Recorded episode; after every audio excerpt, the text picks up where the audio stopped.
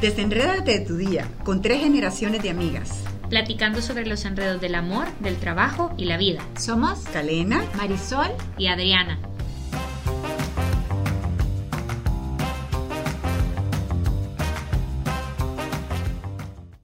¿Me he rendido en el amor?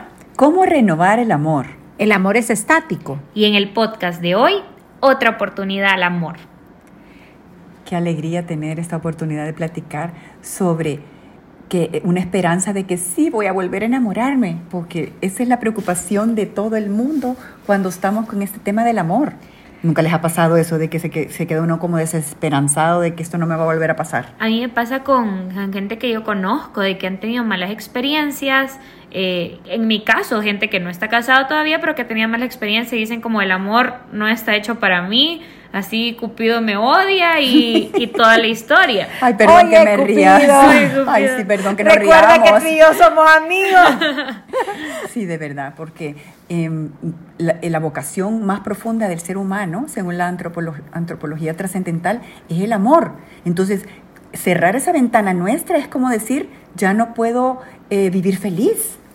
Ahora, hay algo que tenemos que entender y es que yo me puedo rendir con una persona con la que no tengo una relación estable para siempre, pero si ya me casé, no estamos hechos para rendirnos. Si estoy casada, no estoy hecha para rendirme en el amor y, nos puede pasar, podemos pensar que los problemas son tan, tan, tan grandes o tan que no tienen solución, que podemos decir, no, aquí mejor aquí corrió que aquí murió. Y eso, eso no es así. Y también yo creo que es como ustedes me dicen, de que quizás a veces no es un problema, sino que es simplemente que la relación va cambiando. O sea, por cualquier cosa, o sea, porque, porque ustedes van creciendo o por nuevos trabajos, o supongo que cuando nacen los hijos también va cambiando la relación. Ahí cambia muchísimo. Con cada hijo yo les puedo garantizar que mis primeros dos años de casada jamás en mi vida tuve un pleito, ni un, ni un no, ni un por qué con mi esposo. O sea, todo era wow. Pero en el segundo en que nació el muchachito, fue así como...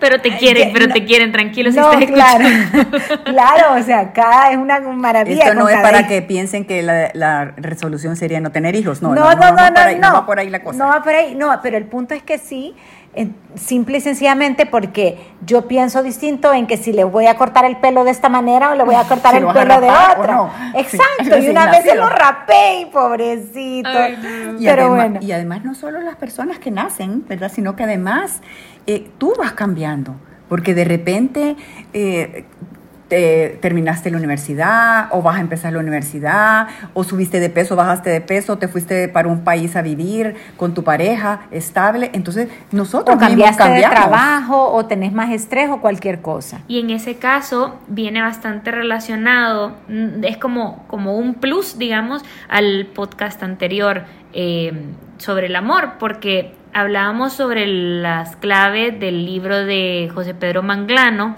de construir el amor y, le- y mencionábamos acerca de las cinco A's, la alegría, el ahora, el aquí, la amabilidad y la aceptación. Y estas pueden servir como claves para que renovemos el amor.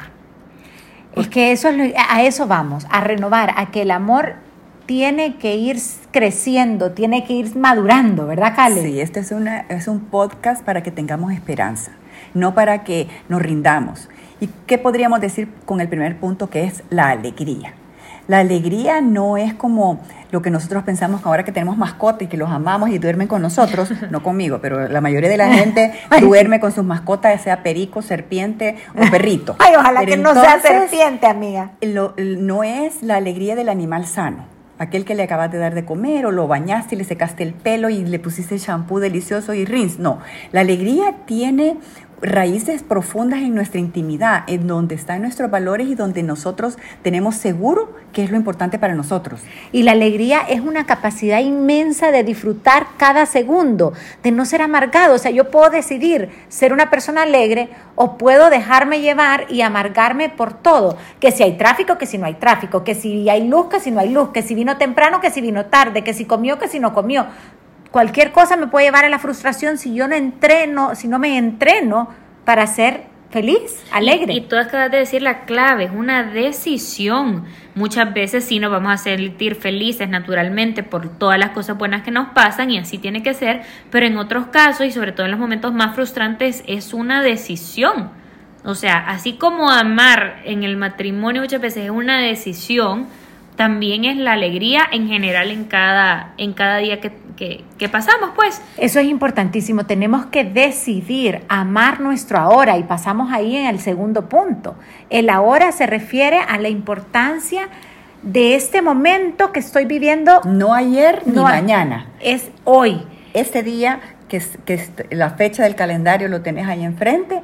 Este día yo decido que voy a ser la mejor versión de mí mismo y por lo tanto eso me va a ayudar en mi deseo de volverme a enamorar y darle una oportunidad a esa persona con que estoy teniendo una relación estable. Eso es lo que nos referimos al decir ahora a la hora de aprovechar los días, nos encantaba aquellos señores mayores que daban esta charla que decían después de 30, 40 años de casados, decían, aprovecha los días buenos y los días malos dormiste temprano. sí, eso me encantó, esa, sugerencia me pareció. Esa es la hora, ¿verdad? O sea, saber que esto es lo que tengo y con esto que tengo voy a sacar lo mejor posible.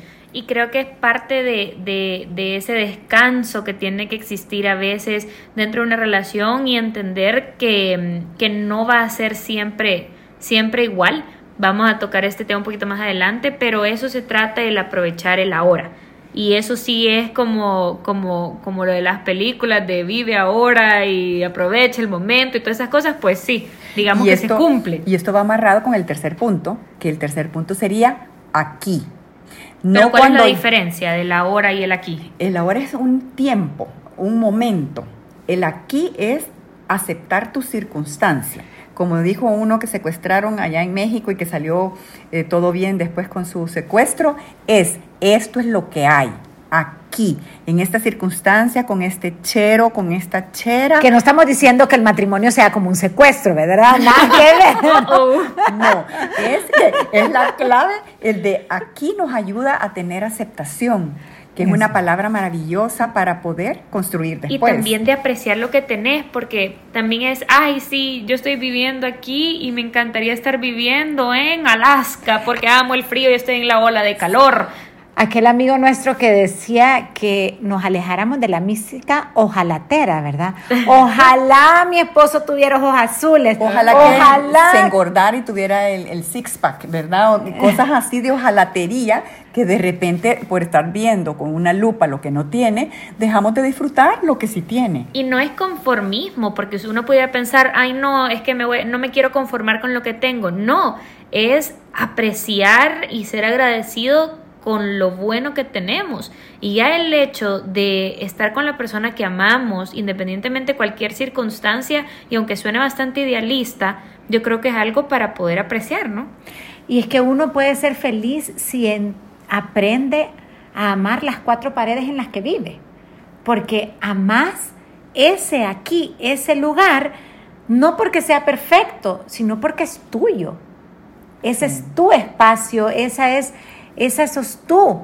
Entonces, no quiere decir que no vas a querer mejorar algún aspecto de la vida. Claro que podés. Pero primero hay que aceptarlo, si no, no lo puedes mejorar. Exacto. Y ahí creo que cuando tú empezás a tener ese tipo de visión sobre la vida, tú empezás a ser mejor persona con los demás, porque te empezás a cultivar a ti mismo, entonces tú sos alguien más ameno con lo que estar. Y entonces ahí viene la, la A de la amabilidad y de Adriana. El, cuarto, el, cuarto punto de este podcast. Que es poder tratar a los demás con respeto y compasión, aunque las cosas se ponga difícil. Y ahí es donde de verdad nosotros mostramos nuestra capacidad de amar, creo yo, cuando eh, intentamos poner nuestro ego de lado ponernos en los zapatos del otro y poner siempre encima ese respeto y esa admiración que puede existir en la pareja. que hay algo bien delicado y Kale me va a entender muy bien porque ella lo ha vivido mejor que cualquiera que yo conozca.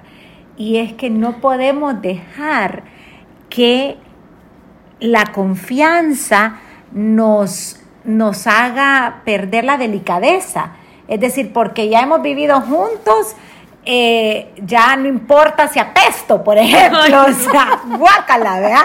Pero no, o sea, O sea, no perder, por ejemplo, la ilusión de que si ella va a venir, eh, ya es la hora en que nos vamos a encontrar en la, en la noche, que no tengamos esa ilusión de lavarnos los dientes, por ejemplo. Claro. Y darle un gran beso delicioso de bienvenida a tu pareja, a tu esposo, a tu esposa, pero oliendo delicioso. Y si no tienes un cepillo de dientes por ahí, por favor, aunque sea un chicle delicioso que pueda, porque de verdad, ¿cómo, cómo hacíamos cuando estábamos esperando lo de novios o de novias? Claro, Es entonces- que si te podías echar lejía en, en, en, en- Ay, en las no. uñas, era, ¿por qué? Porque querías estar una princesa divina que, que, que, que, que de verdad te mirabas como, de verdad, bellísima. O sea, eso es también parte de la amabilidad. Entonces, ya no solamente la empatía con el otro, pero también esos pequeños detalles. claro, o sea, es que tenés que ser, a ver, ¿Cómo irías a la coronación? Amable. ¿Cómo fuiste a la coronación si te invitaron a la coronación del, del príncipe de Ingla- del rey de Inglaterra, de Inglaterra? Es que, ¿cómo irías? Nosotros estamos casadas con el hombre o la mujer que hemos elegido para toda la vida y que le hemos dicho que lo vamos a amar de la mejor manera. parte Entonces, del eso- respeto es cuidarte, cómo te ves tú para cómo te va a ver él y él también Y se tiene que cuidar. también, porque es, la- Claro. es da- mostrarle la mejor versión de ti mismo. Además, en el camino de, de- de ponerte guapísima y de ser amable, eh, in- inclusive tú misma te vas preparando la actitud con que lo vas a recibir o la vas a recibir. Y en la amabilidad también va mucho en la, el qué palabra voy a elegir, ¿verdad? O sea, voy a elegir palabras de por favor, gracias, eh, con gusto, o mira, anda, hace tal cosa, o ya ves, mira, es la hora que es y vos no has hecho nada, o vos como siempre tirado en el sofá. Cuando realmente lo que tenés que decir es, fíjate que en este momento me siento estresado y necesitaría de tu cariño en que me ayudes con esto. Y ahí- O sea, un tener podcast que podríamos realizarlo. Sí, de Gottman, 100%. Sí. Pero también yo tengo una duda, ¿qué haces cuando en el matrimonio las cosas se ponen bien difíciles y de verdad no tienen de dónde? O sea, no tienen de dónde ir, ir que sentís que te estás ahogando, literal. Vale, Bueno. pero pongamos un ejemplo concreto. ¿En qué crees tú que pudiéramos, pudiera haber una situación que te estás ahogando? Pues mira, no sé, imagínate, eh, puede ser lo mismo, quizás, mudarte de país, puede ser algo bien estresante, eh, o cuando hay una pérdida de un trabajo de uno de los dos puede ser importante, o bueno, la, la, la, cuando es, es difícil para nosotros tener hijos, que hablábamos de eso en la parte de la infidelidad, ¿qué No, pasa? infidelidad, no, de, de infertilidad. la infertilidad es la cosa. ¿Qué pasa cuando, cuando hay pruebas súper difíciles en tu matrimonio y no lo puedes ver con ese optimismo así nomás? Pues? Vaya, entonces, ¿qué pasa en ese momento? Que lo más importante es saber, ok, esta es la situación que tengo, ¿qué puedo hacer para que sea menos dolorosa? Entonces, no sumarle yo al estrés de la relación, sino que ver cómo alivio al otro.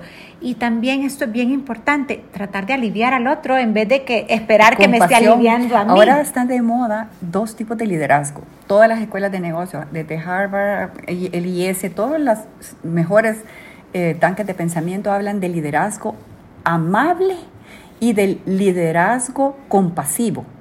Son dos enfoques y si se está pidiendo que los líderes de los países, de las organizaciones, de la sociedad sean así, esas ideas nos pueden ayudar a nosotros a que entonces esto podría funcionar con nosotros también en nuestras relaciones y conexiones humanas. Y si para la persona que más amo yo puedo agarrar estas ideas novedosas, pues hagámoslo. Yo te oí un consejo que a mí en mis 35 años de casados me ayudó mucho y que decía, el que esté más cuerdo y sepa que tiene la razón en la discusión es el que más tiene que ceder, porque está en la posibilidad emocional de dar un paso para atrás por conseguir un bien común más alto, que es el bien común de la pareja. Entonces, eso lo que hace es, como decía Adri, O sea, que no dejar el existe en ego la pareja, de lado.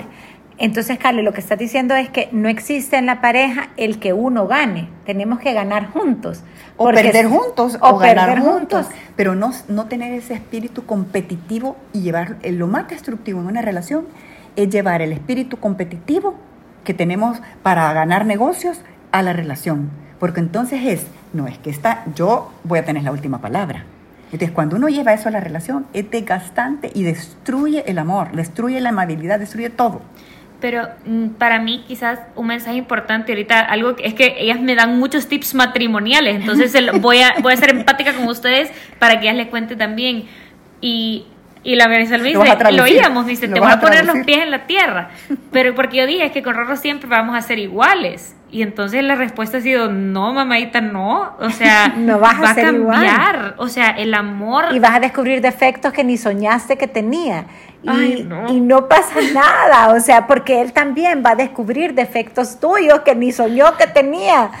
Pero eh, han decidido luchar el uno con el otro, no uno contra el otro, sino juntos para llevar una familia Mira, a una cosa maravillosa. Chesterton decía una de las cosas más impresionantes, decía, eso de andar buscando la eh, eh, aventura extrema, todo el mundo anda buscando la aventura extrema y las experiencias viajando. Bueno, pues explorar y tener la mejor aventura, ¿saben cuál es? Las relaciones interpersonales porque es amar a alguien, tus hijos, tus papás, tus hermanos y tu amado, tu esposa, tu esposo, eh, no importa lo que pase mañana. o sea, tenemos que tener esa actitud abierta, deportiva, para decir lo que viene, lo que lo va a hacer que nos lo enfrentemos de la mejor manera, es el amor en el cual yo confío. Y para resumir y terminar entonces sería decir, que podemos construir el amor, podemos darle una nueva oportunidad al amor, a nuestra relación de pareja, si le metemos estos ingredientes. El último punto que sería la aceptación. Correcto, la alegría, el ahora, el amar el ahora, el descubrir el aquí, como algo maravilloso que nos va a llevar a crecer juntos, la amabilidad, y, la aceptación, que es esa capacidad que tenemos todos de sentir con el otro, ¿verdad? Y de estar ahí y de aceptar ese momento, esa, ese lugar en el que estamos. los dos para adelante hacia el mismo objetivo. Hacia el mismo objetivo y aceptar la realidad en la que estamos teniendo para alcanzar una realidad que hemos soñado juntos y que no necesita ser ni siquiera distinta a esta, sino simplemente la nuestra dándole una oportunidad al amor. Síguenos en el siguiente capítulo de Las Desenredadas. Para conocer más de todas aquellas cosas que nos enredan en la vida, el trabajo y el amor. Y cómo desenredarlas para ser felices.